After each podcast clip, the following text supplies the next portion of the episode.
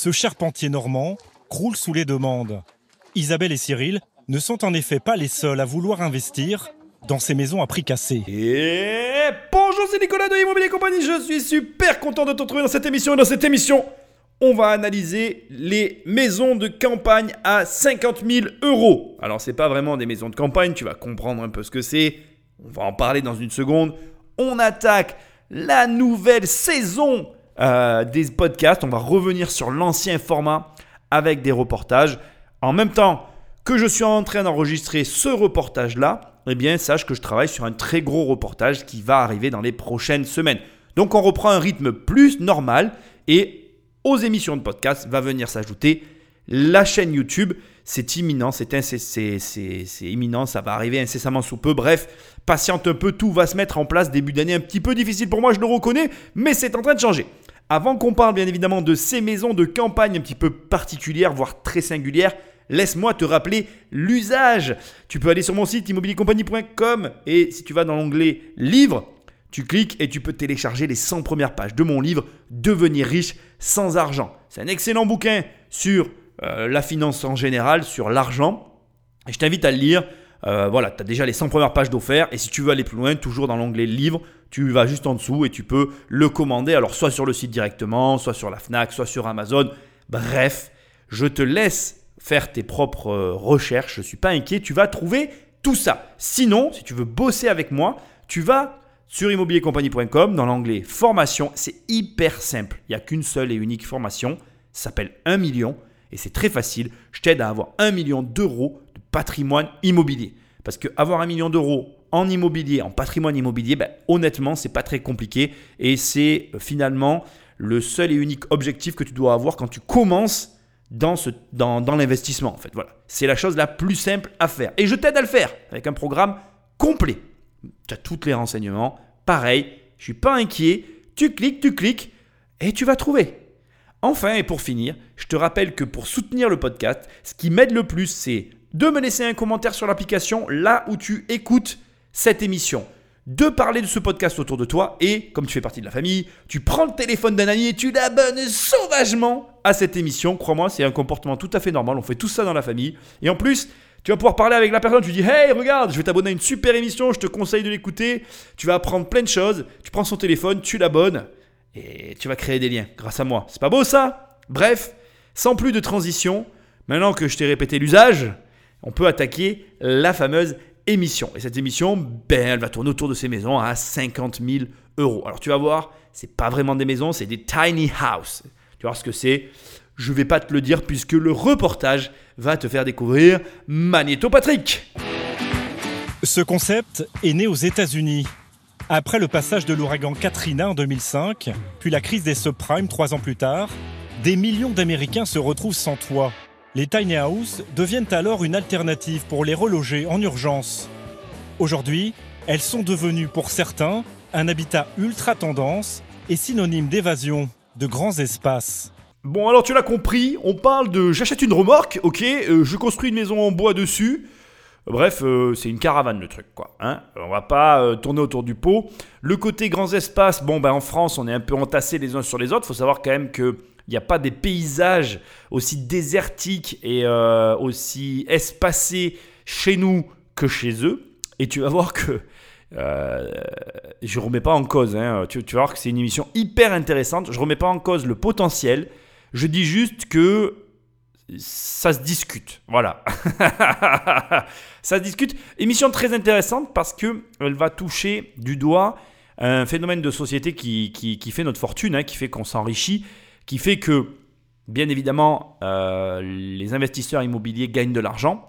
Le phénomène de la montée des prix immobiliers qu'on connaît aujourd'hui montée des prix qui, je le concède bien volontiers, euh, peut être vu sous, un angle d'anormalité. On peut, on peut nous opposer aujourd'hui que l'immobilier coûte beaucoup trop cher et c'est audible.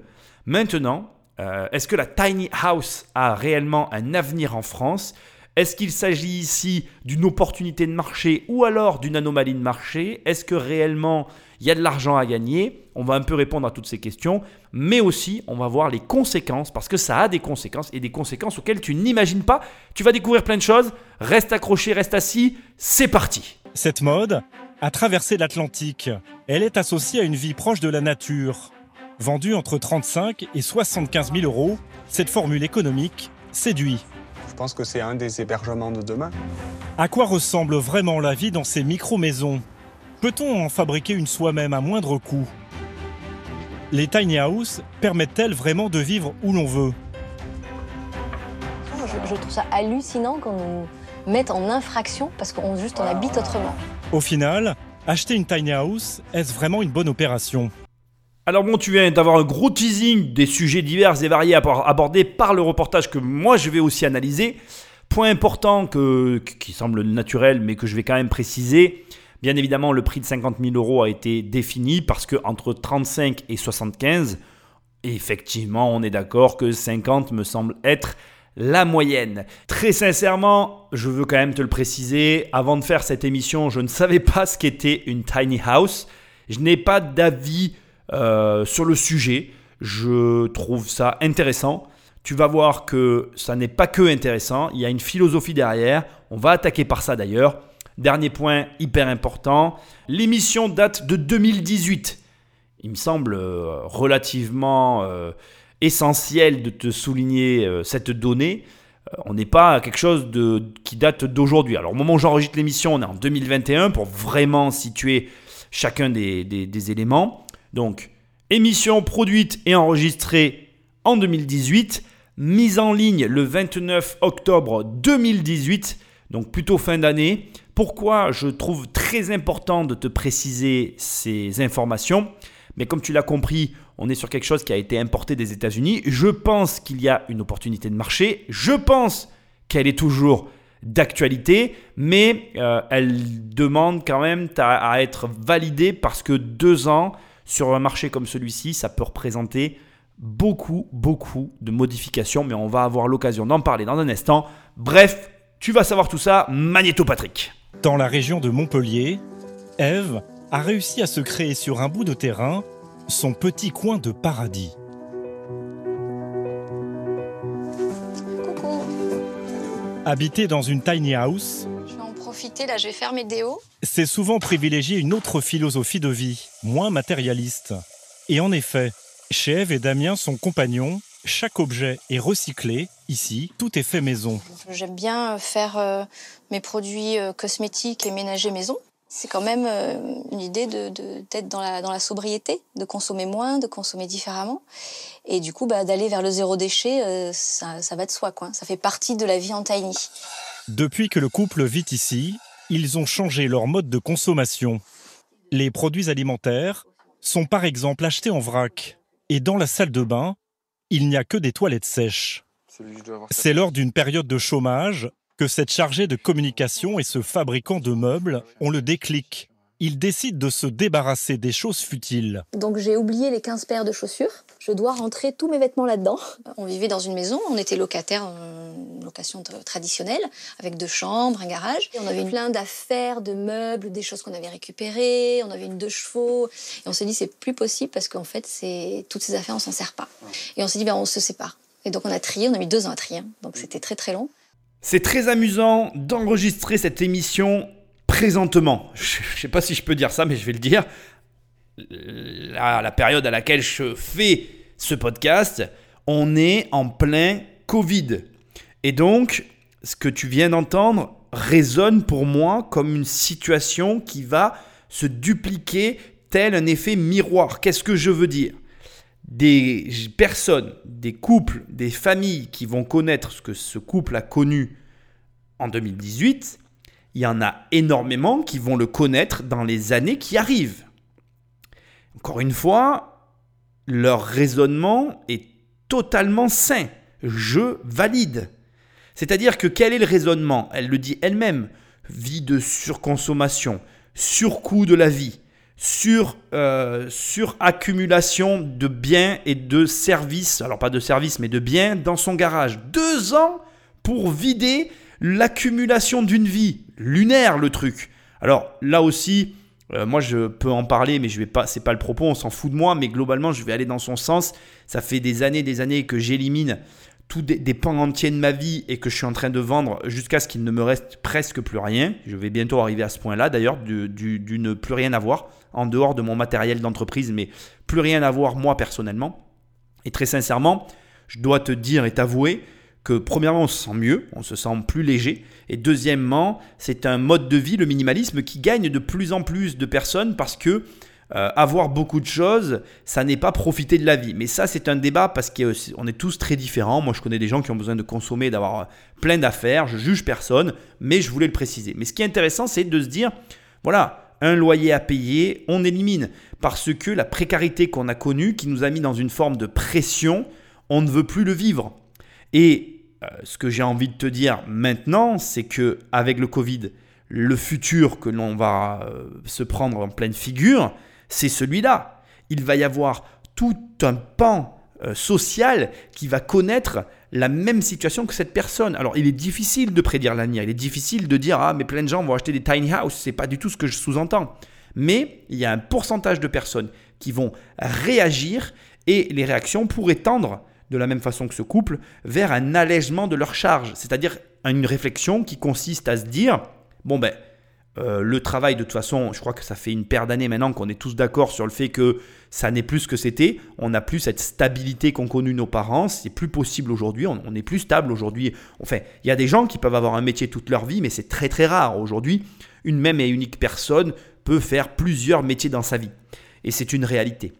C'est pas bloquant de mon point de vue. Mais, par contre, une stratégie gagnante est un allègement de ses charges de vie.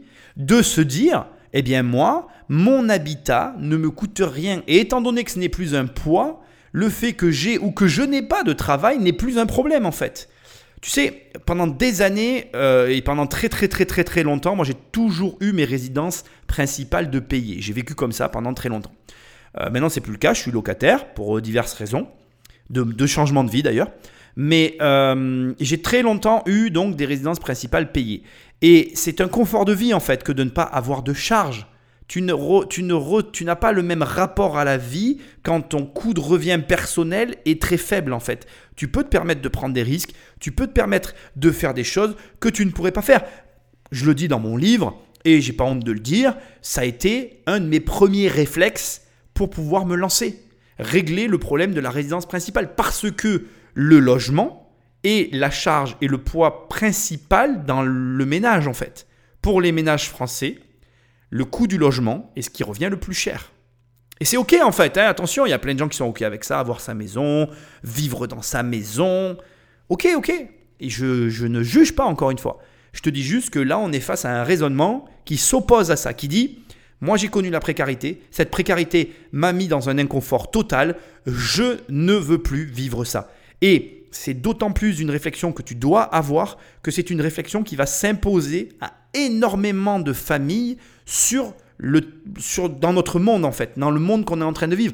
Parce que le Covid ne va pas, comment dire, c'est pas il ne va pas, il va laisser des séquelles en fait. Et les séquelles, on les connaît déjà. Je n'ai pas la télé, je ne la regarde pas, mais j'ai pas besoin d'être devin pour savoir que on doit te parler à tout va des plans de licenciement économique à gauche et à droite parce que et ça c'est intéressant aussi, je suis désolé de faire des, rapprochements avec notre euh, actualité, mais le Covid a le même impact sur les ménages que sur les entreprises. Tout le monde cherche à baisser ses charges. C'est une logique implacable. Et je pense, d'ailleurs, moi je suis de ceux qui le scandent haut et fort, je pense que de façon généralisée, la plupart des gens sous-estiment ce genre de réaction. Moi je le dis très souvent à mon entourage, personnellement, je m'attends à une vague euh, d'immigration, alors de, gens qui quittent la France vers l'extérieur, parce que, et on va notamment en parler dans cette émission, tu vas le voir, eh bien, on ne peut pas nier qu'aujourd'hui, la France est un pays où il y a énormément de charges. Et dans un monde, parce que là, je parle d'un monde généralisé où euh, une denrée comme le travail se raréfie, eh bien, chercher à réduire ses charges, c'est quelque chose de normal et tu ne l'empêcheras pas. Et ça, écoute bien ce que je suis en train de te dire, tu dois le prendre en compte dans ta stratégie immobilière. à tous les niveaux. Ok? Ça veut dire qu'est-ce que j'achète, où j'achète et pourquoi, et surtout qu'est-ce que je favorise dans les investissements que je suis en train de mettre en place dans ma vie si j'ai ces données dans mon esprit. Ok? On écoute la suite. Mais habiter dans 20 mètres carrés nécessite d'optimiser au maximum le moindre espace pour ne pas se sentir à l'étroit. Donc ce qui est super, c'est qu'on a pu euh, quand même euh, mettre une petite baignoire. Cette baignoire, une concession au confort moderne grâce à un raccordement à l'eau et à l'électricité. À l'étage, une chambre pour leurs deux enfants. Et juste en face, sans porte ni cloison, la chambre des parents. Et alors pour monter, c'est là que c'est intéressant, c'est qu'il faut être un peu sportif. Mais là, on n'a pas trop d'intimité quand même. Euh, bah, on réinvente les choses. Il faut être un petit peu créatif, voilà, c'est tout. Comme eux, 500 personnes ont déjà fait le choix de vivre dans ce genre de micro-maison. Mais comment s'y prendre pour s'en faire construire une? Très rapidement, parce que tu es sur un podcast et que tu n'as pas les images, mais on est vraiment sur de la toute petite maison. Tu verras plus loin dans l'émission qu'il y a des contraintes. On va les voir, on va voir comment euh, on est contraint par la législation à créer ces tiny houses. Mais euh, ce que tu dois savoir, c'est que donc en fait pour accéder au lit des parents, en fait euh, on, met ses pieds sur une espèce de pseudo échelle qui est en fait l'angle de la bibliothèque. Les enfants, eux, pour accéder à leur chambre, ont un vrai escalier avec une vraie chambre où on a l'air de pouvoir tenir plus ou moins debout. On a des, une surface qui est donc de 20 mètres carrés et dans laquelle tout doit rentrer, donc tout est optimisé au millimètre, au point que tu ne peux pas en fait euh, aménager ça à ta fin, complètement comme tu veux. Tu es libre de le faire parce que tu vas le voir, on est libre d'aménager comme on veut, mais en fait, il y a des contraintes euh, qui vont venir s'imposer à toi de par euh, l'ouverture de certaines portes ou de certains meubles, qui vont malgré tout t'imposer des choix qui ne seront pas forcément les tiens. Mais tu verras, c'est hyper intéressant. Dernier élément, on est sur des, des constructions bois, on est sur des remorques avec des remorques double essieu qui ont été, où en fait finalement il n'y a que le plateau, sur lequel on va construire ensuite la tiny house, et on est raccroché, pardon, j'allais dire raccordé, on est raccroché finalement à, sa voiture ou au véhicule pour se permettre d'être véhiculé. Donc on est sur de la voiture mobile. On est dans quelque chose de très très très très proche de la caravane plus plus plus, mais version maison. Voilà. Et tu vas voir, euh, on, va, aller plus loin maintenant dans le, dans le, concept. On est vraiment sur quelque chose de très original et d'importer des, USA dans toute sa splendeur. Et tu vas voir aussi qu'il y a une espèce de résistance ben, parce que les lois sont pas les mêmes là-bas qu'ici. C'est parti. Retour sur les terres de Bruno en Normandie.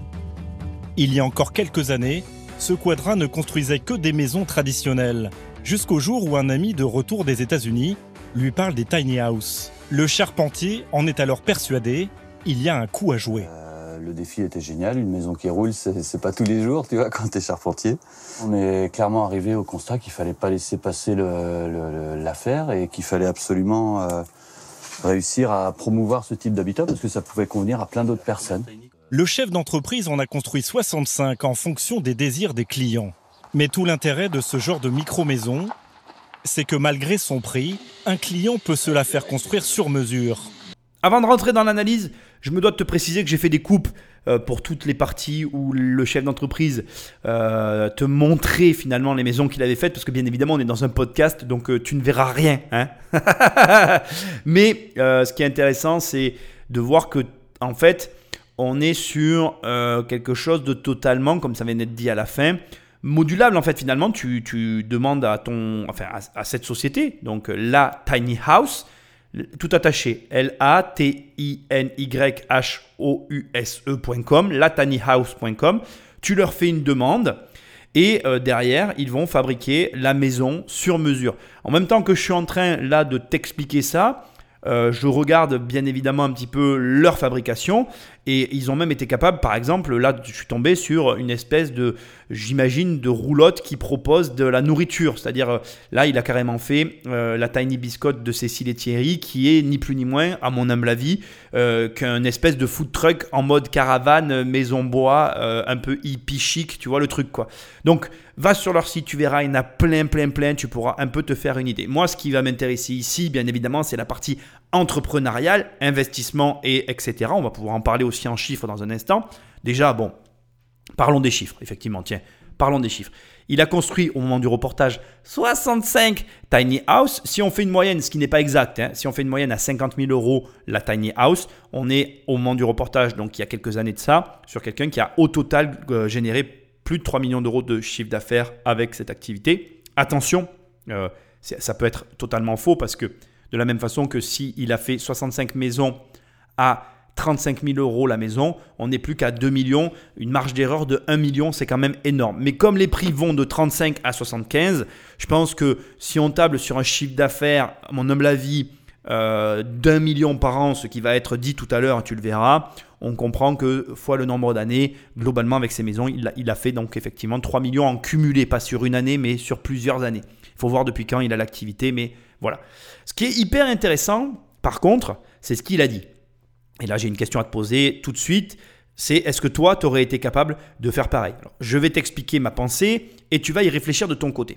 On va imaginer que tu as une activité X que tu pratiques depuis des années dans ton pays, tu sais ce que tu fais, etc. En l'occurrence, là, on est face à un menuisier. Un beau jour, un pote à toi, un cousin, enfin peu importe, revient des États-Unis avec des photos. Il a passé un week-end dans une tiny house et il te dit oh, regarde, c'est génial et tout, nanana, il te fait, il l'article. Il te vend du rêve. Et là, comme il a dit, tu regardes sur Internet, ça n'existe pas en France, et là, tu arrêtes tout ce que tu fais et tu te lances sur cette activité en te disant, il y a une carte à jouer. C'est exactement ces mots. Ben, très sincèrement, moi, ça me fait plaisir, ça me donne du baume au cœur de voir qu'il y a des personnes qui sont capables déjà de le faire, parce que ce n'est pas tout le monde qui arrête ce qu'il fait pour se lancer dans un projet fou. Mais deuxièmement, et ça c'est ce que je veux te dire, il n'est pas complètement fou, parce que ça c'était pas fou du tout il a eu le bon réflexe que de vérifier si ça existait ou pas en France. Et le fait que ça n'existe pas, ça lui a permis de prendre une part dominante sur le marché. Alors il n'est pas le seul. Aujourd'hui, quand tu vas sur Google et que tu tapes Tiny House, il est le numéro un en termes de recherche parce qu'il a, il a en plus choisi le bon nom de domaine. Donc euh, hyper easy, quoi. J'ai envie de te dire, le mec euh, est intelligent euh, du début jusqu'à la fin puisque il a eu le bon réflexe de, prendre en plus un nom de domaine qui le met en première page de Google. Derrière, il y a, de ce que je vois, il y a deux, trois autres fabricants concurrents à lui, mais globalement, c'est tout. Quoi. Il, a eu l'intelligence de, de tout construire en cohérence. Dernier élément que je, que je vais finir de souligner, mais qui a toute son importance, c'est le bon réflexe et le réflexe que je vois que trop rarement, que de, lorsqu'on fait une reconversion, choisir de se reconvertir avec comme base ses acquis euh, qui ont été accumulés les années durant son expérience professionnelle. C'est-à-dire que là, on est face à un menuisier qui choisit de construire des maisons en bois. Donc j'ai envie de te dire, c'est presque naturellement qu'il a pris le virage. Et quelle bonne idée. Donc ce que j'essaye de te dire comme message, c'est que si tu veux faire un changement de vie, ne me fais pas le changement que tout le monde fait, c'est-à-dire j'ai une expérience, je la mets à la poubelle et je pars à, à 180 degrés à l'opposé et tout ce que j'ai appris avant ne me sert à rien essaye toujours de tirer parti de l'expérience accumulée dans ton domaine d'activité, même si au premier abord, ben, la corrélation entre les deux domaines qui t'intéressent n'est pas naturelle. J'espère que tu comprends ce que j'essaye de te dire.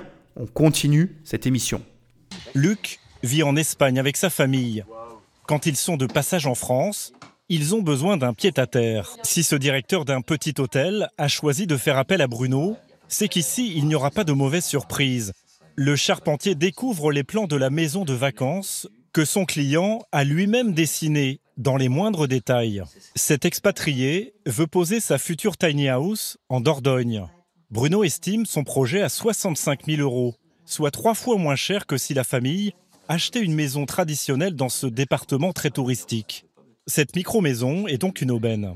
Pour une maison qui va être, euh, on va dire, de vacances résidentielles où je vais passer peut-être trois semaines, euh, euh, ça, je pense que ça n'a aucun intérêt. Ce qui est génial, je trouve, c'est qu'on peut vraiment être un peu co-créateur de, de, ce qu'on veut, alors que normalement, dans ces genres de projets, bah, vous avez des trucs standards. Ouais, puis tu achètes un modèle, quoi. Tu n'achètes pas ta maison, en fait. Ça. Là, on décortique vraiment la maison et euh, la façon dont vous voulez la vivre et la façon dont on peut la construire. Il y a un vrai jeu.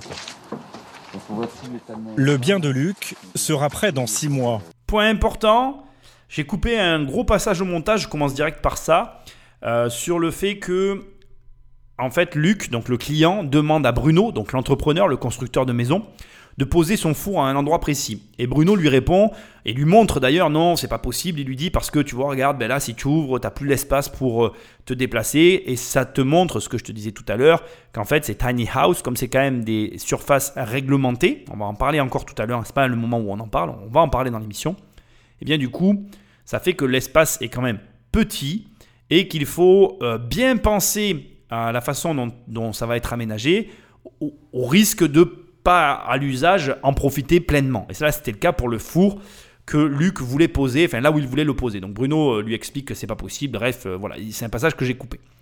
Du coup, ça nous amène à la remarque de Madame, la femme donc de Luc, qui dit que c'est justement ce qu'elle aime. Elle est co-créatrice, donc elle a son mot à dire et elle peut aménager, faire exactement l'intérieur qu'elle veut, malgré la contrainte.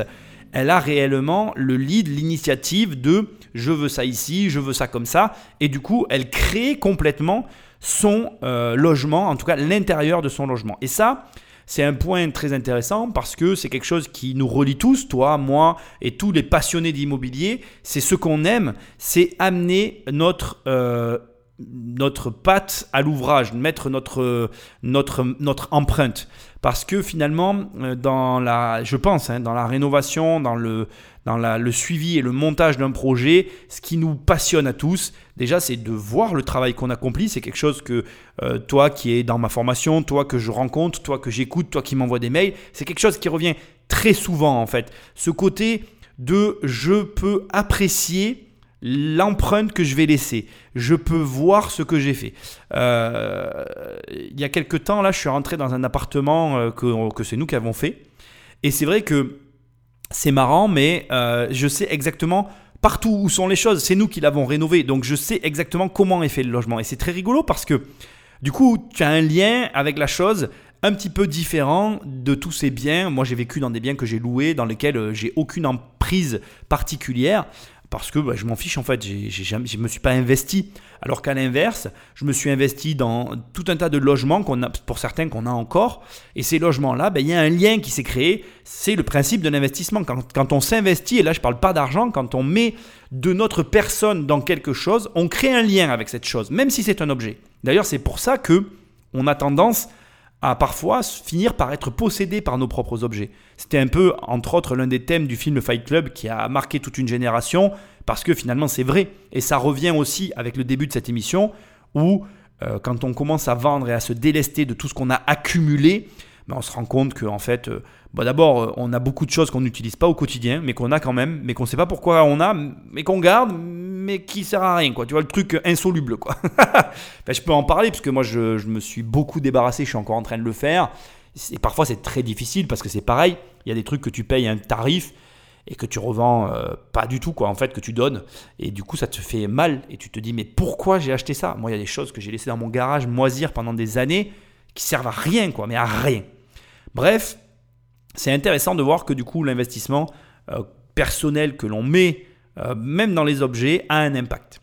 Autre élément, et que je trouve, mais alors hyper intéressant, c'est le calcul. Alors le calcul induit, parce qu'il n'est pas fait franchement dans l'émission, mais le calcul qui est induit par le couple. Quand ils disent, mais en fait finalement, là pour trois fois moins cher, on a quand même un bien. Et ce qui est vrai, hein, quand tu payes quelque chose 60, si tu dois, dois te payer un appartement en Dordogne, bien placé, un joli truc, une belle baraque avec un beau jardin pour en profiter, c'est pas déconnant de dire que tu vas payer ça 180 000 euros aujourd'hui. Et du coup, la réaction, c'est de se dire, c'est 180 000 euros, mais pourquoi je les immobiliserai pour un truc où je vais une fois, euh, un mois et demi par an, quoi? Alors certes, aujourd'hui, avec des applications comme Airbnb, etc., euh, ben, c'est possible de le rentabiliser, mais moi je crois qu'on est face à une réflexion qui va aussi se démocratiser de plus en plus vis-à-vis des résidences secondaires, et on le voit selon les régions, une résidence secondaire, secondaire, elle a une utilité quand elle est utilisée, c'est le cas de le dire. Aujourd'hui, beaucoup de personnes qui ont des résidences secondaires, qui ont basculé en Airbnb, ils reconnaissent eux-mêmes, alors moi je parle de gens que je connais là, j'avoue, mais euh, tu me diras si je me trompe ou non dans les commentaires ou je ne sais où, mais il y en a qui le reconnaissent eux-mêmes, qui te disent j'ai commencé à louer ma résidence secondaire en Airbnb, finalement je la loue à l'année en Airbnb et moi je vais ailleurs. Et donc tu vois, on voit comme ça les évolutions comportementales vis-à-vis euh, ben, de, de ce qu'on peut avoir par rapport à ce qu'on met à notre disposition. Pourquoi? Parce que finalement, c'est plus confortable de pouvoir aller où on veut à un Airbnb, de ne pas être dépendant d'un bien qu'on a acheté quelque part, qu'on considère comme étant à nous, qui nous coûte finalement très cher et qui, immobilise énormément d'argent pour une, utilité réduite. Et du coup, effectivement, la tiny house, elle joue, elle remplit parfaitement ce rôle. Elle, joue, elle remplit, c'est pareil, parfaitement ce rôle. Donc voilà, c'est, je trouve que c'est très intéressant les réflexions qu'on voit euh, dans ce reportage, même si on est face à des réflexions euh, minoritaires, parce que c'est aujourd'hui c'est un phénomène minoritaire. Euh, je pense que encore une fois, je te le redis et je crois que je vais pas avoir de cesse de te le répéter. Gare au Covid, on va faire une chanson, tu sais, gare au Covid. gare au Covid et à ses conséquences. Moi, je ne serais pas surpris de voir émerger des nouveaux modes de consommation, des logements, du rapport à l'habitat. Parce qu'aujourd'hui, ben, quand on est frappé par euh, une pandémie comme celle qu'on vient de connaître et qui on a été confiné, je pense que ça en a marqué plus d'un. Et j'en veux pour preuve les nombreux déménagements qui ont fait suite à, à ce confinement et le début des plans de licenciement qui va lui aussi entraîner son lot de changements dans son sillage. Bref, ça c'est de l'avenir et personne ne le connaît, j'espère me tromper, mais je trouve très intéressant et tu vas voir, ça ne se contente pas de toucher les résidences secondaires, mais ça on va le voir juste après que Bruno nous ait dévoilé bah, ses secrets de fabrication, son coût de construction et tout un tas de détails qui sont, ma foi, tout autant intéressants. Ces micro-maisons, Bruno les vend en moyenne 60 000 euros. Ce prix est-il justifié pour au final posséder une belle caravane en bois? En ce moment, deux tiny houses sortent chaque mois de son atelier. Bruno emploie 11 salariés et en 6 ans, son chiffre d'affaires a triplé pour atteindre 1 million d'euros. Ce modèle standard coûte par exemple 56 000 euros. Dans ce genre de maison, ce qui vaut le plus cher, ce sont évidemment les matériaux, comme les portes et les fenêtres, 8 000 euros ou encore la remorque 6000 euros. Il y a aussi bien sûr le type de bois. Bruno en utilise trois différents, entre 400 et 2000 euros le mètre cube. Des essences simples ou de luxe pour les finitions. Enfin, il faut compter 11 000 euros pour tout l'aménagement intérieur. Mais ce qui alourdit la facture, c'est la main-d'œuvre. Quatre salariés à plein temps pendant un mois sont nécessaires pour la construction d'une seule tiny house ce qui représente 45% du prix global. Ce n'est pas rien. Alors, pour y échapper, et donc faire de grosses économies, certains ont trouvé une solution radicale. Bon, au vu des chiffres, j'ai fait une petite addition. Je dirais que leur maison, la maison, revient à 35 000 euros. Je peux me tromper. Je pense que les chiffres qui ont été donnés euh, dans l'émission qu'on est en train d'écouter peuvent être aussi un petit peu minorés. Enfin, je l'imagine parce que euh, tu peux t'imaginer que plus la société grandit, plus avec un achat en gros, tu vas réussir à réduire tes coûts. Mais en partant sur un prix de base de 30, 35 000 euros, un prix à la revente de 50 à 75 000 euros, eh bien tu comprends que la marge est aussi entre 15 et 20 000 euros par maison. Après, attention, je ne suis pas dans le secret des dieux, je ne peux pas te dire euh, la réalité des choses. C'est un calcul que j'ai fait qui est personnel, que tu peux toi-même réaliser. J'ai compté à peu près entre 9 et 13 mètres cubes de bois nécessaires pour la, la construction d'une telle maison, mais peut-être qu'il en faut plus.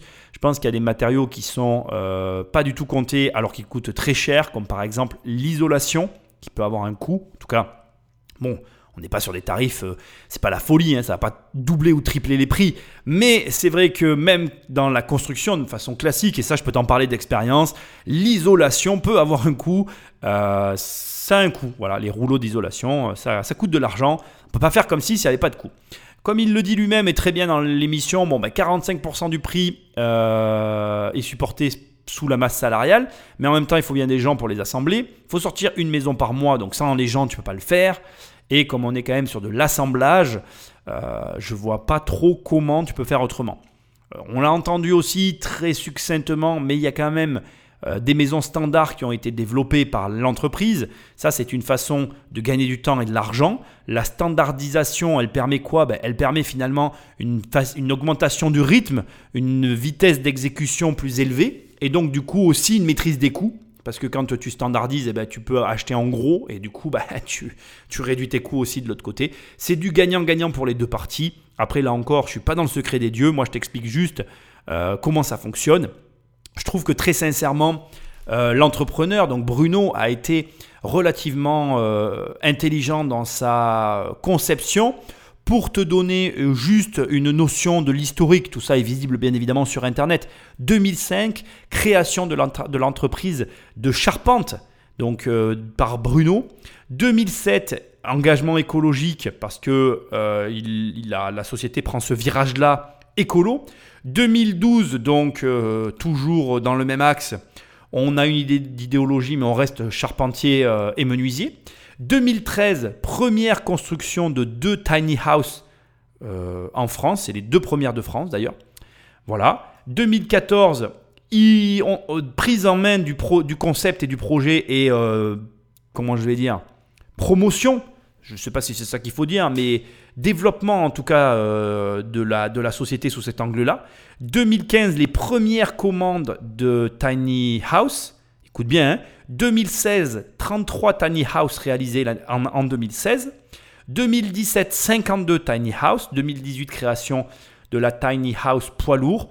Et 2019, 80 tiny house livrés. Donc c'est assez conséquent. Toujours pareil, si on part sur une base de 60 000 euros par tiny house, on est, comme je te dis, ben, en, 2017 à 3 millions d'euros. Euh, alors cumulé parce que c'est 52 tiny house au compteur. Et euh, en 2019, on est sur 80 tiny house livrés. Donc là, c'est pareil, ce sont des chiffres affichés. Est-ce qu'on comptabilise toutes les tiny house livrées depuis le premier jour? À mon avis, c'est de ça dont il s'agit.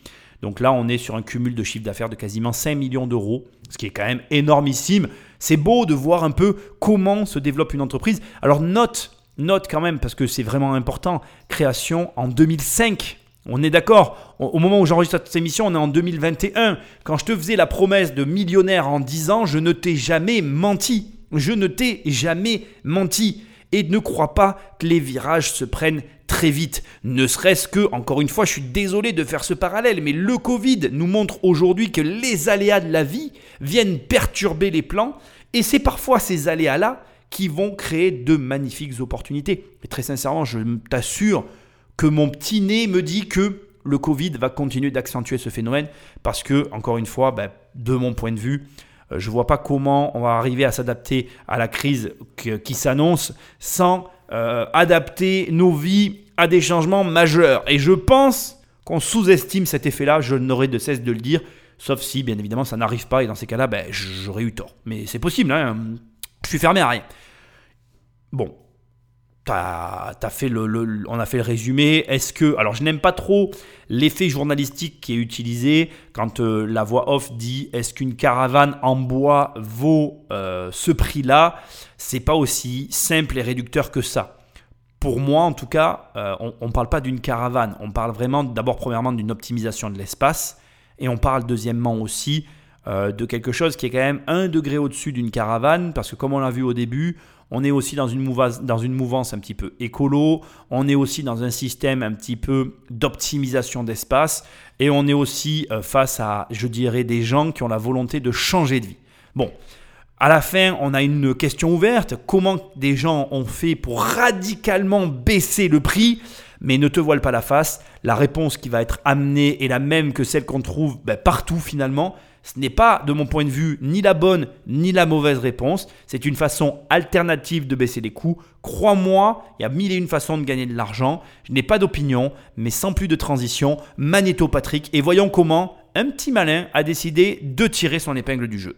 En Haute-Loire, un jeune homme a fait le choix de construire lui-même sa mini-maison. À 24 ans, Rémi habite encore chez ses parents, mais il est pressé de quitter le nid familial.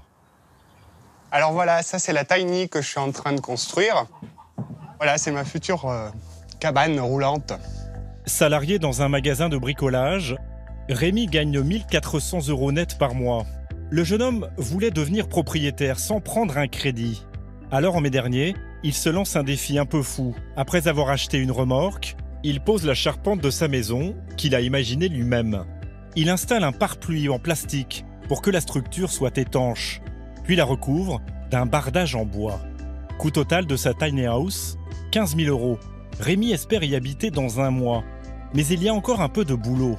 Son cousin Vincent est venu lui prêter main forte pour finir l'isolation avant l'arrivée de l'hiver. Construire une tiny house reste une longue aventure, où on en apprend tous les jours.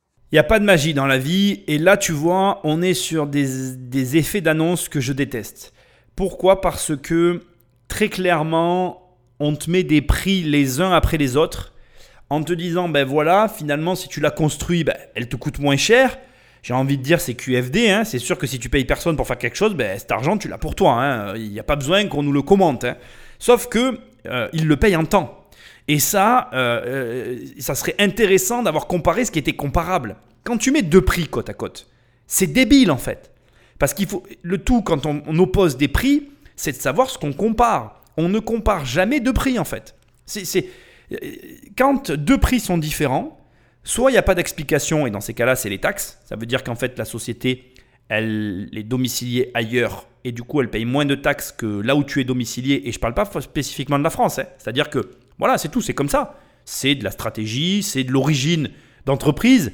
Tu as un dirigeant qui est dans notre pays, qui s'étend à l'international, il te propose un service moins cher parce qu'il y a moins de taxes. Point. Moi, je connais des gens, euh, j'habite dans le sud, dans ma région, il y a des gens qui vont prendre l'avion à Barcelone. Parce que finalement, ben, en prenant l'avion à Barcelone, il y, a moins il y a juste moins de taxes. Et puis, ben, c'est le même vol, mais ça leur coûte moins cher. Voilà, il- là, évidemment, ben, l'explication, elle est étatique. Point à la ligne. Mais là, on, nous prend donc deux personnes, un entrepreneur qui a une entreprise, on nous sous-entend que presque c'est trop cher, sauf que le mec, il te sort peut-être la maison en un mois ou deux de son atelier, et en face, on te met un petit jeune qui l'a construit tout seul chez lui, qui en plus travaille quand même, je tiens à le préciser, là aussi c'est, doucement glissé, mais il travaille quand même euh, dans une enseigne de bricolage, et on sait qu'il a mis bah, sur plus d'un an pour la construire, quoi. Un an pour construire une baraque, euh, excuse-moi, c'est très cher payé. C'est très très très très très très cher payé. On ne peut pas parler que des 15 000 euros. Il faut pas parler de tout le temps qu'il a passé. Et si en plus il a payé personne qui est venu l'aider, bah, c'est encore plus cher payé. Crois-moi, tu écoutes quelqu'un qui a fait ses travaux à un moment donné dans son immobilier, qui a beaucoup de mal à payer certaines factures parce qu'il a l'habitude de faire lui-même les travaux. Donc je sais de quoi je parle. Je ne te parle même pas du coût de la déformation, de la déformation financière que ça génère chez la personne. C'est-à-dire que le mec, en ayant construit sa maison, bon, c'est super, c'est très bien, c'est tout ce que tu veux, mais il s'est auto-déformé, quoi. Parce qu'en fait, du coup, il n'a pas la conscience du prix des choses et il n'a pas de conscience temporelle des choses. Et du coup, euh, c'est très bien parce que je ne blâme pas le projet, je blâme la façon dont a été monté le reportage parce que ça ne se compare pas en fait. Tu peux pas comparer. Et je suis très heureux si tu es capable de faire toi-même tous les travaux de tes logements. Mais ce n'est pas une fin en soi. Tu feras toujours moins de logements toi tout seul dans ton coin durant toute ta vie que un entrepreneur qui est, euh, comment on appelle, promoteur immobilier qui construit des immeubles à tout va avec des équipes complètes. C'est logique en fait. Donc après, c'est à toi de comprendre ce que tu payes en fait. Et ça, personne ne peut le faire à ta place. Par contre, il y a une chose que j'ai adorée et que je trouve qui n'a pas été à l'inverse assez mis en avant dans ce qui vient d'être dit, dit pardon, euh, c'est que ce jeune ne veut pas avoir de résidence à crédit. Et du coup, il se lance dans ce projet pour éviter d'avoir un prêt. Et je trouve ça hyper intéressant parce qu'effectivement, la société actuelle ne permet pas ce genre de choix. Et je trouve que c'est hyper marrant de voir que c'est même pas souligné en fait. On, on te dit pas, euh, oui, comment font les jeunes aujourd'hui? Parce que c'est vrai ça. T'es jeune, tu m'écoutes. Comment tu fais pour avoir une résidence sans crédit, une résidence principale sans crédit? C'est compliqué comme question ça. Est-ce que tu dois t'acheter forcément une tiny house? La réponse est non. Mais le problème n'est pas euh, la réponse que moi je fournis. Le problème est quelle est la réponse que fournit la société. Mais je te le dis, ne cherche pas. La société ne te permet pas de trouver ce résultat. Tu vas devoir aller le chercher par toi-même. Tu vas devoir aller le chercher ailleurs. Ça nous ramène au premier couple qui a décidé de réduire ses charges. Pourquoi ils se retrouvent en tiny house? Parce qu'ils n'ont pas trouvé de réponse. C'est triste. Peut-être que euh, s'ils m'avaient cherché, ils m'auraient trouvé. oui, j'ai une réponse à fournir. Moi, dans mes programmes, dans un million, je, te réponds à la, à la question de la résidence principale parce qu'il y a une réponse, il y a une alternative. Je ne suis pas de ceux qui vont te dire Non, tu ne dois pas avoir de résidence principale. C'est pas vrai. Moi, actuellement, c'est une circonstance qui m'a amené dans la situation dans laquelle je suis. Crois-moi, je ne suis pas confort dans ma situation. C'est un, un passage de vie. Mais toujours est-il que, au demeurant, je pense que la société ne joue pas son rôle en ne répondant pas à cette question. Et je trouve hyper intéressant qu'il y ait des jeunes aujourd'hui qui se disent mais comment moi je fais pour avoir une maison sans crédit? Alors, que tu sois jeune ou que tu sois âgé, si tu es âgé, ben, quelle réponse tu donnerais à ton enfant s'il te disait papa, maman, ben, peu importe d'ailleurs hein, que tu sois une femme ou un homme, ton enfant vient te voir et il te dit mais moi comment je fais si je veux pas avoir de crédit sur ma maison? C'est une question légitime. Comment tu y réponds? Si tu n'as pas la réponse, ben, euh, lis des livres, forme-toi. Et à l'inverse, si tu es jeune et que tu te poses la question, ben, écoute du contenu. Va voir des créateurs de contenu comme moi qui te proposent des réponses. Il doit bien en avoir d'autres que moi. En tout cas, je l'espère. Moi, je t'assure qu'il y a des solutions et il n'y a pas que la tiny house comme alternative. Mais ce qu'il y a de bien, malgré tout, c'est que ce jeune, il a trouvé une alternative. Et je lui dis bravo. Parce que ça montre que quand qui cherche trouve. Quand on veut, on peut. Voilà. Et ça, tu dois le retenir. Ça montre que tout ce que tu veux entreprendre dans ta vie, tu peux y trouver une réponse. Et il faut le garder en tête. On continue. Il ne lui reste plus qu'à aménager l'intérieur. Sauf qu'avant d'y habiter, il va devoir franchir une étape cruciale. Pour construire une tiny house, il faut en effet respecter deux normes obligatoires. La taille, pas plus de 2,50 m de large, et le poids. Rémi veut s'assurer qu'il est dans les clous et décide d'aller la peser pour la première fois. Il faudrait pas qu'elle dépasse 3 tonnes 5 et je pense qu'elle pèse 2 euh, tonnes. Le jeune homme a dû passer le permis BE, tracteur et remorque, pour pouvoir transporter ce type de chargement, un coût supplémentaire de 1000 euros. Bonjour, Rémi, je viens, je viens pour poser euh, ma remorque. Ah oui, on est déjà à 2 tonnes 420. Donc on a déjà euh, grignoté un peu la, la marge. ouais, du coup maintenant il va falloir que, que, je fasse attention à utiliser des matériaux assez légers. Merci. Tous ceux qui sont un peu manuels peuvent se lancer dans des projets comme ça. Ils, ils ont vraiment pas de soucis à se faire. Dans un mois, euh, je suis tranquille dedans euh, et j'invite tous mes amis. Euh, c'est la crémaillère. Alors c'est assez fou d'entendre les contraintes, donc les 3 tonnes et les 2 mètres 50 de large, ce qui te donne l'explication du coup de la complexité d'aménagement intérieur qu'on a vu tout à l'heure avec Bruno l'entrepreneur qui disait à son client de mettre le four à tel endroit plutôt que tel endroit risquait de poser des problèmes. Et comme tu peux le voir, eh bien finalement, euh, ce jeune qui s'est lancé dans cette aventure un petit peu folle se retrouve avec euh, non pas un surpoids, mais 400 euh, kilos de trop. Enfin, c'est pas des kilos en trop en fait, parce qu'il ne faut pas qu'il dépasse les 3 tonnes. C'est juste que il vient de perdre 400 kilos d'aménagement intérieur parce que s'il dépasse les 3 tonnes, eh ben, il tombe dans une autre catégorie. Et du coup, bon, ben là, il a passé des permis pour pouvoir déplacer sa tiny house. Il lui en faudra des nouveaux pour pouvoir avoir le droit de la déplacer, ce qui va augmenter le coût global de sa construction. Maintenant, on reste toujours, et pour nous, comme des investisseurs, sur des tarifs largement inférieurs à ceux des maisons traditionnelles. Donc après, écoute, moi je suis pas là pour juger, hein. je suis là pour te mettre en face d'une réalité, de quelque chose qui existe déjà. Tout à l'heure, tu as eu les chiffres. Il y a quand même 80 tiny house que sur une seule société française qui ont été livrés. 80, c'est quand même pas mal. Et quand tu regardes la carte, et je t'invite vraiment à aller voir leur site, ben on se rend compte qu'il y en a un petit peu partout, en fait, au final. Hein. Il y a quand même une concentration dans le nord euh, de ce type de construction, mais il y en a partout, tu verras, la carte est assez bien remplie, on voit que c'est un phénomène qui se répand à son rythme et qui va toucher finalement euh, les classes de population qui n'ont pas forcément les moyens d'acquérir une vraie maison traditionnelle. Et après tout, et après tout, est-ce que c'est grave? L'important, ça serait pas d'être juste bien chez soi. Moi, je trouve ça génial comme, euh, comme, concept et, comme concept. Et encore une fois, je trouve que ce jeune qui souhaite simplement avoir un lieu d'habitation dans lequel il n'a pas de crédit et qui lui appartienne, bon ben voilà, c'est quand même euh, vraiment une très bonne motivation de départ. Maintenant, il reste un petit problème qui n'a pas encore été abordé et qui bah, finalement va vraiment t'intéresser toi, moi et nous tous. Bah, c'est le terrain en fait. Et donc sans plus attendre, parlons du terrain. Au total, il aura fallu 5 mois à Rémi pour fabriquer sa fameuse tiny house. Prochaine étape, l'installer sur un terrain qu'il n'a pas encore trouvé. Et c'est là peut-être que les choses risquent de se compliquer.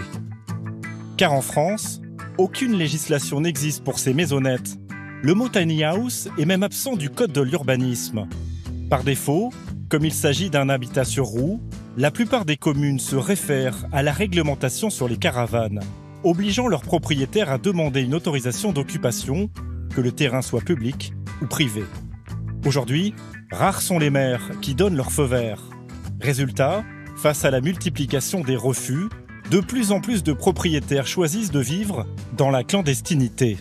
Bon, alors déjà, j'ai été mauvaise langue. Il a construit sa tiny house en 5 mois. Bravo à lui. hein. Euh, franchement, euh, j'ai rien à dire là-dessus. Mais, en attendant, il y a passé plus de temps que s'il avait fait faire euh, par le- l'entrepreneur. Bon, c'est pas la question. Peu importe. Peut-être que j'ai tort. c'est pas la question. Là, maintenant, on arrive sur le vrai sujet, finalement, de cette analyse qui va vraiment t'intéresser et que tu vas comprendre quel est le problème, en fait. Et tu vas voir que c'est un problème complexe à résoudre. Bien évidemment, tu connais la problématique des terrains déjà de façon euh, naturelle en France. C'est-à-dire que en France et dans beaucoup d'autres pays actuellement, les zones euh, urbaines restreignent de plus en plus, voire interdisent les constructions, et on va vers une interdiction totale parce que bon ben on a grignoté toutes les réserves de la planète. Ça c'est c'est la raison de fond, mais sur la forme de toute façon, il va falloir faire avec ce qu'on a. C'est en tout cas les volontés actuelles des gouvernements. Ça peut évoluer, je peux avoir tort. Peut-être que dans 1000 ans, cette euh, émission sera désuète. Mais en tout cas, aujourd'hui, c'est la réalité. Deuxième élément, qui est pas des moindres, eh bien c'est que euh, les tiny houses n'existent pas en France et donc sont pris euh, sous forme de caravane finalement. Et on demande donc ce qu'on appelle une autorisation d'occupation temporaire. Quel est le problème finalement? Parce que tu pourrais me dire, mais Nicolas, je comprends pas, il la demande et on n'en parle plus.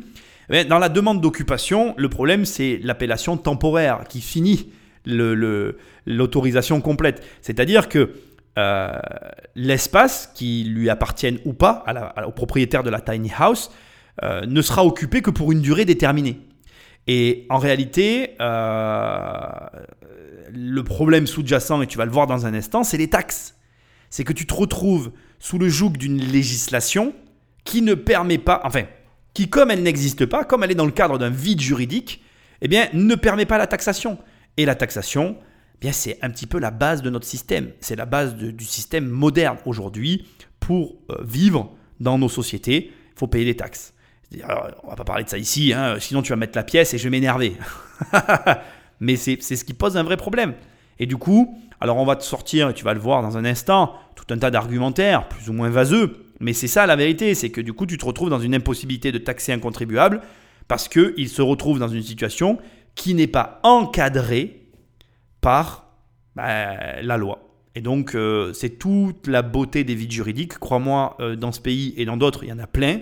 Je ne dis pas que c'est bien qu'il faut les exploiter. Je dis que quand tu es sur un vide juridique, comme celui-là en l'occurrence, ça peut très vite déraper parce que là, tu touches à quelque chose, tu vas le voir, de réellement problématique. Mais à ce petit jeu de cache-cache, certains sont démasqués et poursuivis devant les tribunaux. Nous retrouvons Eve et Damien. Malgré les apparences, de gros nuages s'accumulent au-dessus de leur maison du bonheur depuis plusieurs mois. Et oui, on a tout pour être heureux.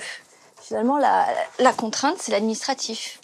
Le couple a posé tiny house sur un terrain privé avec l'accord de la propriétaire, à qui il paye l'eau et l'électricité. Dénoncé par un voisin très procédurier pour absence de déclaration en mairie, la commune vient d'engager une action judiciaire contre eux pour infraction au code de l'urbanisme. Dans son plan local d'urbanisme, euh, la commune euh, n'autorise pas de vivre dans une caravane.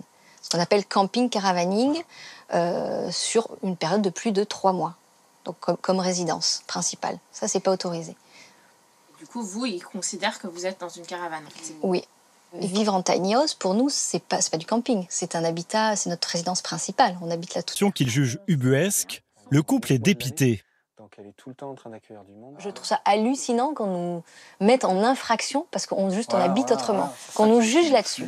Ça, je trouve que dans un territoire comme le nôtre, avec la problématique de l'immobilier, ça m'a, oui, mon premier réflexe a été la colère. Quoi. J'ai dit, mais j'hallucinais complètement. Mais je lâcherai pas, je vivrai toujours en tiny.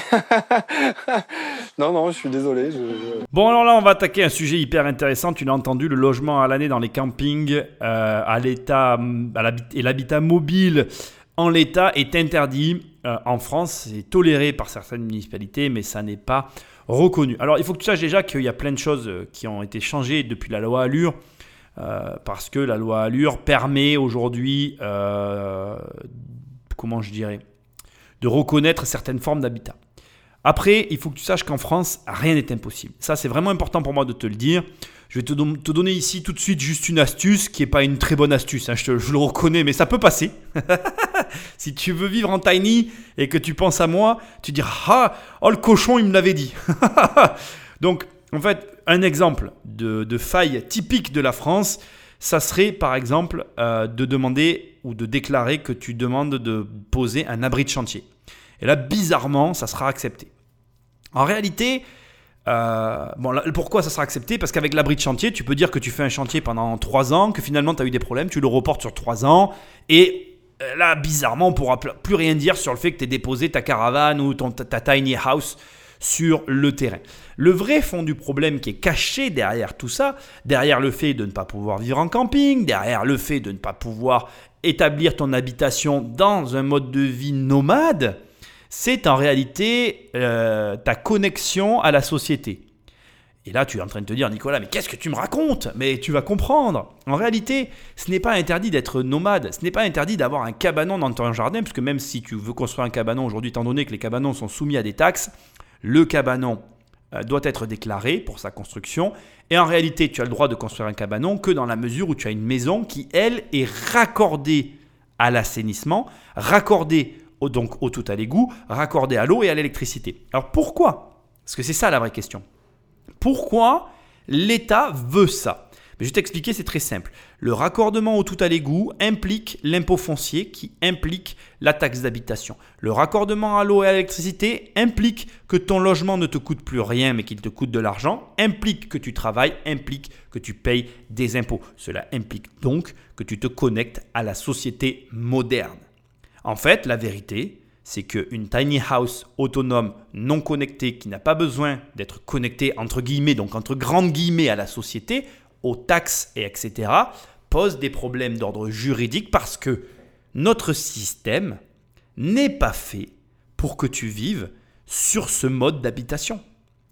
Après, j'ai pas d'avis, j'ai pas de jugement. Euh, je comprends les deux parties. C'est-à-dire que d'un côté, on va, et on va le voir dans un instant, on a un système qui demande à ce que les contribuables ben, contribuent, contribuables, contribution, contribuer. Et de l'autre, on a des contribuables, certains, qui en ont ras-le-bol de payer. Et ils ont tous les deux raison, en fait. Les deux ont raison. Et donc, du coup, euh, ben, je crois que je suis désolé de le dire à ce stade. On va écouter maintenant la partie étatique, mais avant de l'écouter, j'aimerais le dire haut et fort. La France, on l'aime ou on la quitte. Ça paraît compliqué, mais effectivement, comme elle le dit, aujourd'hui, on a un problème du logement, on a une crise du logement, on a des tarifications des logements qui sont complètement anormales. Mais tu sais quoi? Je veux que tu l'entendes quand même ce que je vais te dire. Nos tarifs en France sont très bas ils sont anormalement bas. Parce que notre politique nationale, ben, elle n'encourage pas les gens à aller vers le haut, elle a même, je dirais, tendance à tirer les gens vers le bas. La fiscalité, on peut avoir tous les avis politiques qu'on veut derrière ça.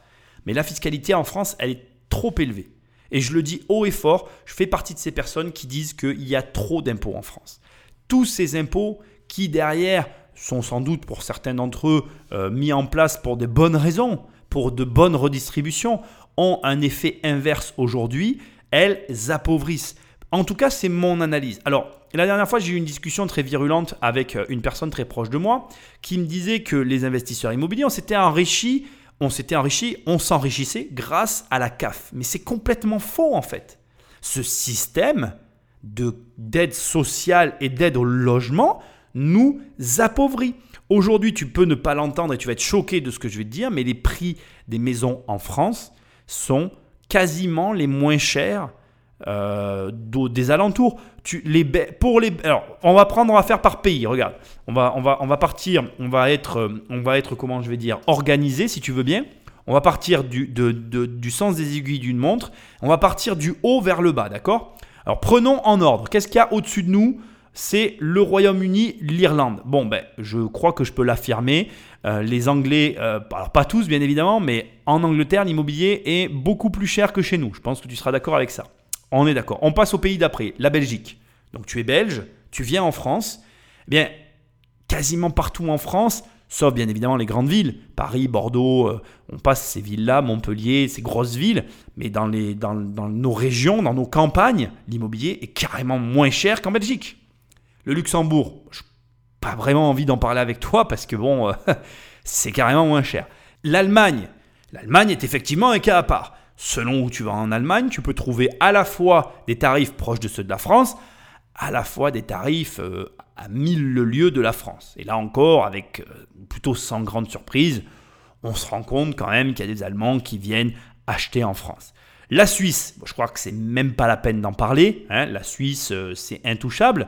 L'Italie, alors l'Italie, effectivement, même composition que la France.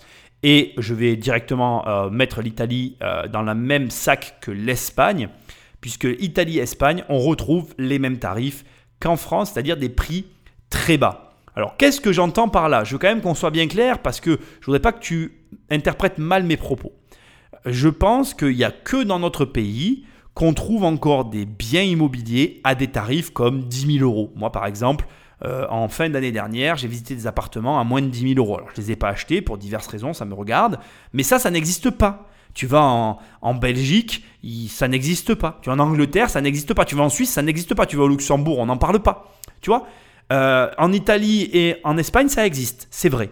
Mais ce que j'essaye de te dire, c'est que tu ne peux pas nier cette réalité. Et ces logements bon marché, quand tu viens de pays comme l'Angleterre, la Belgique, l'Allemagne, la Suisse et même d'autres pays que je pourrais étendre, mais on va pas en parler ici parce que ça ferait trop après, ben pour eux, c'est une vraie opportunité. Donc les mecs qui viennent acheter chez nous, ils se retrouvent en concurrence avec des Français qui, eux, n'ont pas les moyens, qui ne s'en sortent pas. Et on est bloqué. Et donc effectivement, moi je comprends qu'il y ait des gens qui veulent vivre en caravane, qu'il y ait des gens qui veulent changer leur mode de vie parce qu'ils ne veulent pas quitter leur pays, mais leur pays ne leur permet pas. Voyons pourquoi. Poursuivis, Eve et Damien sont en attente de jugement. Ils risquent une amende de 120 000 euros maximum qui pourrait les ruiner. Et aussi d'être expulsés du jour au lendemain.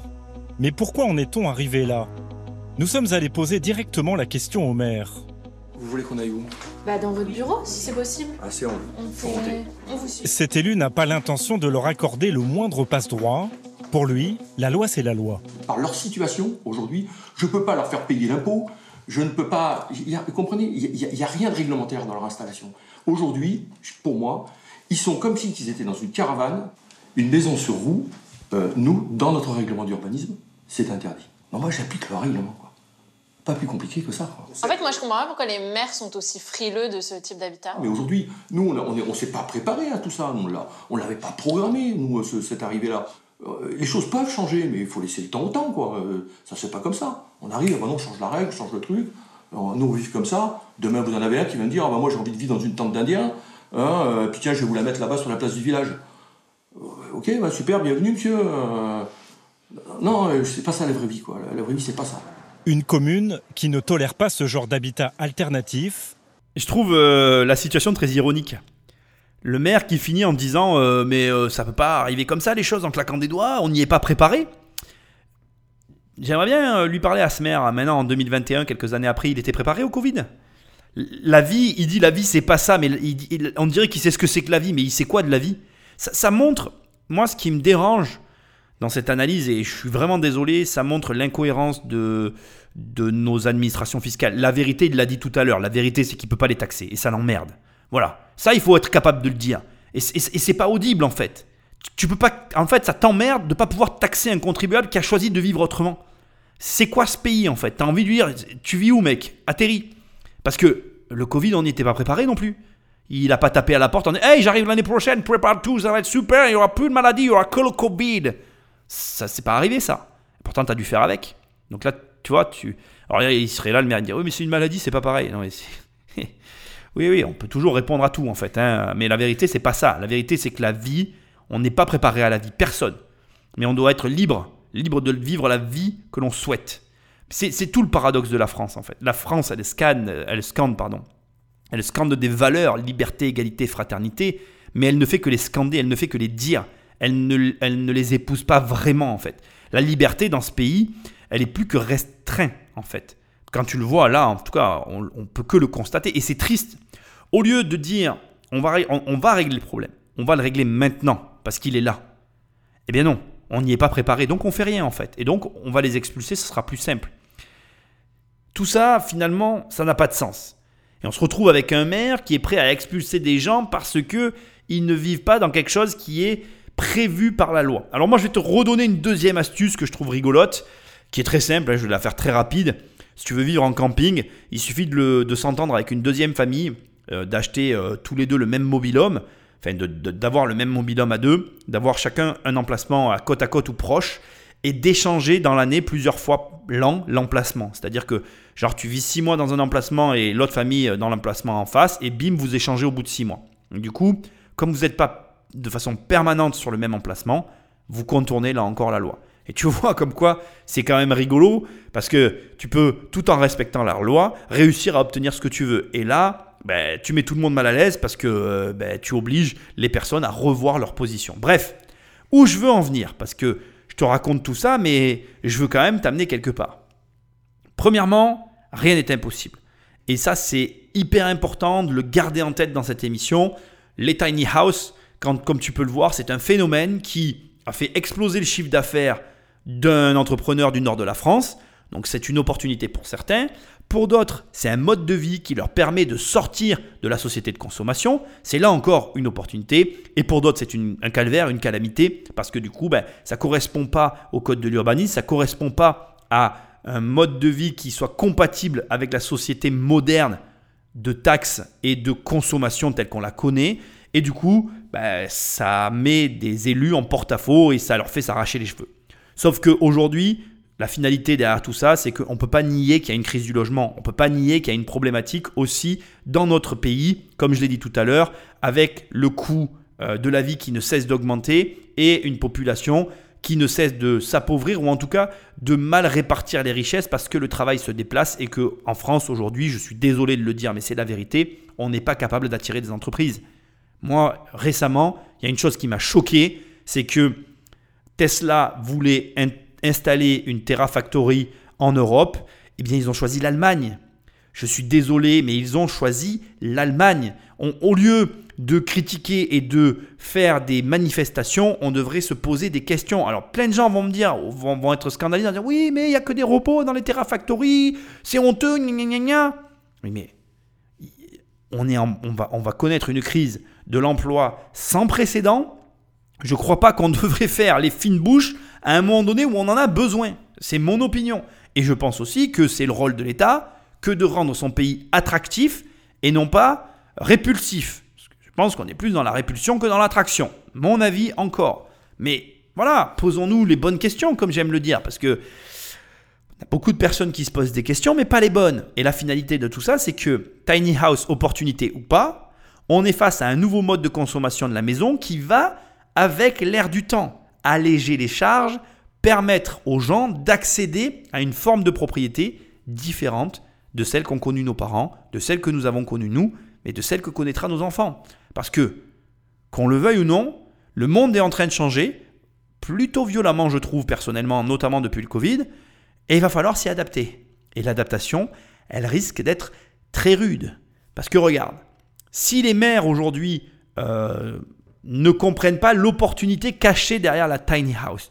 Tu vas voir que la comparaison avec les pays voisins, elle a été faite par certains, et là encore, y compris dans le social, on y trouve une opportunité cachée qui n'est pas sans intérêt. D'autres, au contraire, y voient une formidable opportunité d'offrir un toit aux plus démunis. À 400 km de là, à Cergy dans l'Ain, des tiny houses ont poussé d'un coup sur ce terrain prêté par la mairie. Ce lieu est géré par une association caritative avec à sa tête Christiane et Paul. Lorsque le couple découvre le concept de tiny house, ils y voient une solution toute simple contre le mal logement. Un appartement dans la région de Genève, euh, un F2, ça coûte euh, tout de suite 150, 200 000. Donc euh, pour ce prix-là, on peut avoir quatre tiny. Quatre maisons pour le prix d'un appartement. Donc on ne peut pas vraiment comparer. Donc au niveau de l'accueil de personnes pour une durée temporaire, je pense que ce modèle est économiquement beaucoup plus intéressant et plus intéressant aussi pour la personne accueillie puisqu'elle euh, est chez elle.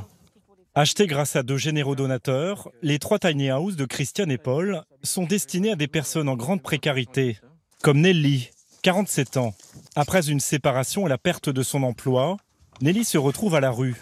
Puis cet été, enfin, elle sort la tête de l'eau grâce à l'association qui lui propose de poser ses valises dans l'une de ses micro-maisons, tout équipée. Ce logement, un vrai soulagement pour elle, car dans la région, les prix des appartements sont exorbitants et inaccessibles. Euh, là, par exemple, un appartement de 23 mètres carrés à Ferdet, c'est 690 euros. À Saint-Genis-Pouilly, un appartement de 22 mètres carrés, 857 euros. Au chômage, je gagnais euh, à peine 1000 euros. Donc c'est juste pas possible euh, de payer un loyer de ce prix-là, quoi. Ici, Nelly ne paye que les charges d'eau et d'électricité, soit 100 euros par mois. S'il y avait payé cette association, j'aurais zéro solution à devoir rester dans ma voiture, à appeler le 115 tous les jours pour euh, pour, euh, pour pas se retrouver dehors, euh, en attendant que peut-être un logement tombe, mais sans, le, sans travail, c'est quasi impossible. Nelly vient de retrouver un emploi d'agent de sécurité en CDI. Elle espère d'ici un mois trouver un logement et quitter l'association. Quant à Christiane et Paul, ils ne comptent pas s'arrêter là. Ils ont déjà réuni la moitié des fonds, soit 25 000 euros environ, pour acheter une quatrième tiny house. Grâce à ce couple, une vingtaine de personnes en grande précarité a déjà bénéficié de ces tiny house avant de voler à nouveau de leurs propres ailes. Bon, avant d'attaquer, petit cours de géographie sur la région de Genève, n'est-ce pas? Parce que c'est une région très sympathique que je connais un petit peu, notamment Ferney-Voltaire. Alors, euh, Ferney, c'est Ferney-Voltaire quand elle dit Ferney, ok? Je t'explique un petit peu. Je sais pas si tu sais, Genève, c'est une pointe en fait. C'est-à-dire que tu as le lac Clément. Et, euh, et en fait, la Suisse, ça fait comme un espèce de crochet, tu vois.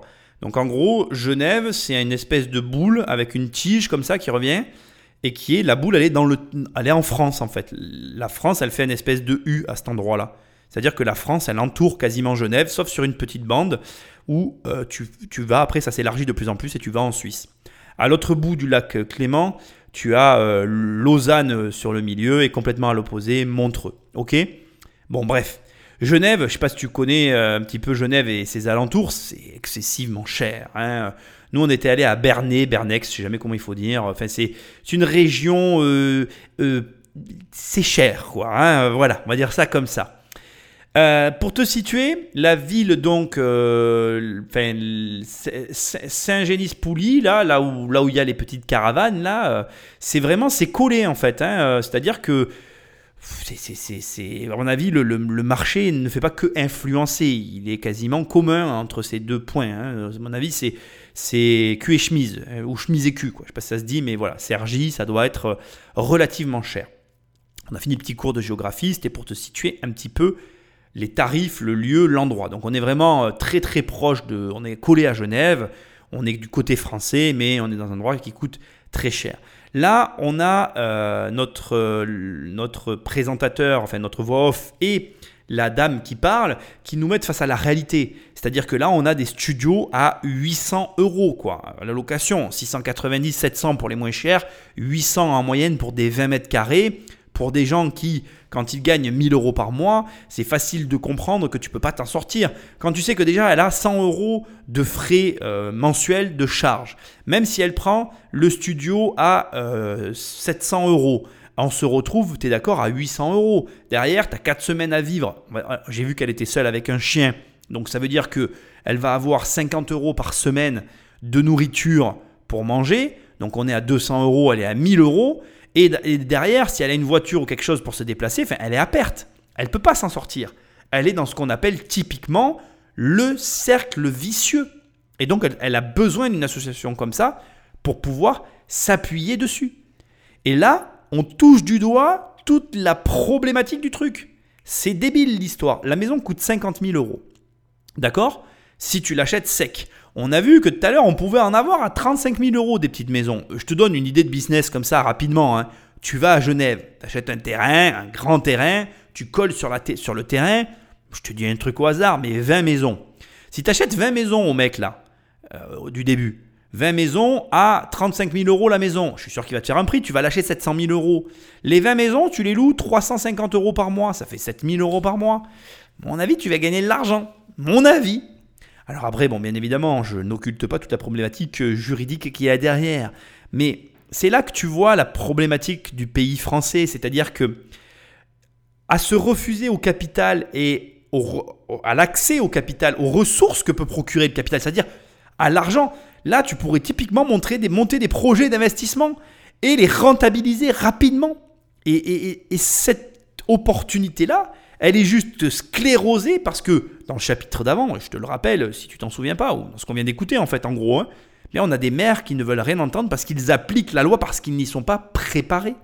Mais bien évidemment, si tu vas dans la région de Genève et que tu te retrouves confronté au mal logement, il va de soi qu'il serait bon peut-être de trouver une solution à ça. Et comme elle le dit, alors je l'ai coupé au montage, mais euh, attendre dans sa voiture que l'État français veuille bien débloquer de la liste d'attente un logement pour elle, c'est pas viable. Mais c'est viable ni pour elle ni pour personne. C'est pas une proposition décente qu'on fait à une personne qui est au chômage, enfin de mon point de vue, ou même qui travaille. Parce que de toi à moi, faux problème la situation, faux problème. Parce que si elle retrouve un travail, même à 1300 euros dans la région de Genève, dans la région française, au vu des prix de l'immobilier, on- on a comme qui dirait un léger problème. Il n'est pas que léger le problème, il est lourd. Alors certes, à Genève, et je te le confirme, les prix de l'immobilier, le prix de la vie est tellement fou qu'en fait, bon, c'est toute une discussion qu'on pourrait avoir. Si tu vis à Genève, c'est que tu gagnes très bien ta vie. Tu ne vis pas à Genève en ne gagnant pas d'argent. C'est pas compatible. Donc euh, c'est encore un autre problème. On va pas parler de ça. Mais moi, ce sur quoi je veux me concentrer ici, c'est l'opportunité des tiny house qui n'est pas saisie parce que on ne réagit pas assez vite. Et ça va être le point de cette émission. Je pense qu'en filigrane, tu l'auras compris, la réaction, la vitesse de réaction est l'une des clés du succès. Crois-moi, ta vitesse de réaction peut correspondre à la vitesse à laquelle, tu gagnes de l'argent. Donc, je veux que tu te rappelles d'un élément avant qu'on arrête cette émission. Résumons tout ce qu'on vient de faire ensemble. On va partir depuis le départ. Notre menuisier normand, pourquoi il a réussi Parce qu'il a eu une opportunité, il a réagi tout de suite, il a su la saisir, il a su se positionner et il a pris une part du gâteau importante dès le départ. Vitesse de réaction. Toutes les personnes qui ont déjà acheté des tiny house, elles sont aujourd'hui dans une situation précaire. Mais cette situation précaire risque de se démocratiser. Tous ceux qui, au moment où je parle, ont trouvé une solution, ont une connaissance qui vaut de l'argent pour tous ceux qui vont avoir besoin de cette solution. Ils ont eux aussi saisi une opportunité avant les autres, qui les a mis dans une position qui leur donne non seulement un avantage, mais des possibilités, parce que peut-être que dans tous ces gens, s'il y en a un qui m'écoute et qui a une tiny house, il a la réponse et il va se dire Putain, mais Nicolas il vient de me donner une méga idée, je vais aller vers Genève acheter des terrains, parce que moi je sais comment contourner le problème de la tiny house et de la poser sur un terrain, et je vais louer à des Suisses ou des euh, personnes qui sont limitrophes à la Suisse euh, et qui ont du mal à se loger, des tiny house pour qu'ils gagnent beaucoup d'argent. Et là encore, c'est le fait d'avoir été un consommateur d'un produit innovant et d'avoir réagi dès qu'il est arrivé qui leur a procuré un avantage comparatif à tous ceux qui arrivent sur ce marché. Enfin, pour finir, j'aimerais te rappeler que actuellement, avec la crise que nous connaissons, le Covid, si tu es capable de t'y adapter, tu, as aussi dans les mains un avantage comparatif qui n'est pas négligeable, qui a une énorme valeur pour beaucoup de gens. Et donc, tu dois comprendre, au vu de cette émission, que ton temps de réaction face aux opportunités ben, crée de la richesse. Et donc là encore, on aura vu plein de choses, mais il y a plein d'opportunités qui se présentent tout le temps. Je pense que le marché des tiny house est loin d'être terminé. Il y a plein de choses à faire sur ce marché-là. Pourquoi pas t'y engager suite à avoir écouté cette émission? Ben Ça, c'est à toi de voir. Moi, je suis très content de t'avoir montré tout ça. C'est un sujet hyper intéressant qui n'est pas fini. Si tu as des remarques à me faire, n'hésite pas à me contacter. C'est avec grand plaisir que je ferai euh, un match retour sur la tiny house. Et puis, bah, écoute, euh, n'oublie pas que si tu vas sur mon site immobiliercompagnie.com, on peut travailler ensemble. Et tu as un programme qui s'appelle 1 million et je t'aide à avoir 1 million d'euros de patrimoine. C'est aussi une façon, si tu as un patrimoine qui te rapporte de l'argent, eh bien de minimiser tes frais dans la société actuelle et d'éviter que tu finisses en tiny house, bien que ça a l'air très sympathique et très confortable. Moi, j'ai rien contre ça. Mais c'est ma position et ni plus ni moins que la même position que toutes ces personnes qui choisissent de réduire leurs charges. Et enfin, pour finir, ben, tu as mon livre Devenir riche sans argent, toujours pareil sur immobiliercompagnie.com, sur la FNAC, sur Amazon. Je ne suis pas inquiet, tu vas le trouver. Et moi, je te dis à très bientôt dans une prochaine émission. Salut